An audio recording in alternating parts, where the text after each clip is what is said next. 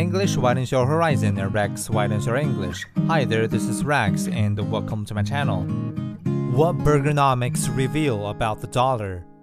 Since 1986, The Economist has used its Big Mac Index to track the purchasing power of different currencies.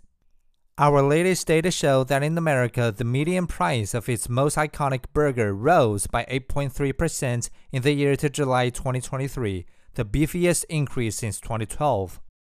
Compared with the rest of the world, however, Americans have escaped lightly. From January to July, the price of the sandwich has risen more than twice as fast in the Eurozone and Britain, and nearly four times as fast in Canada.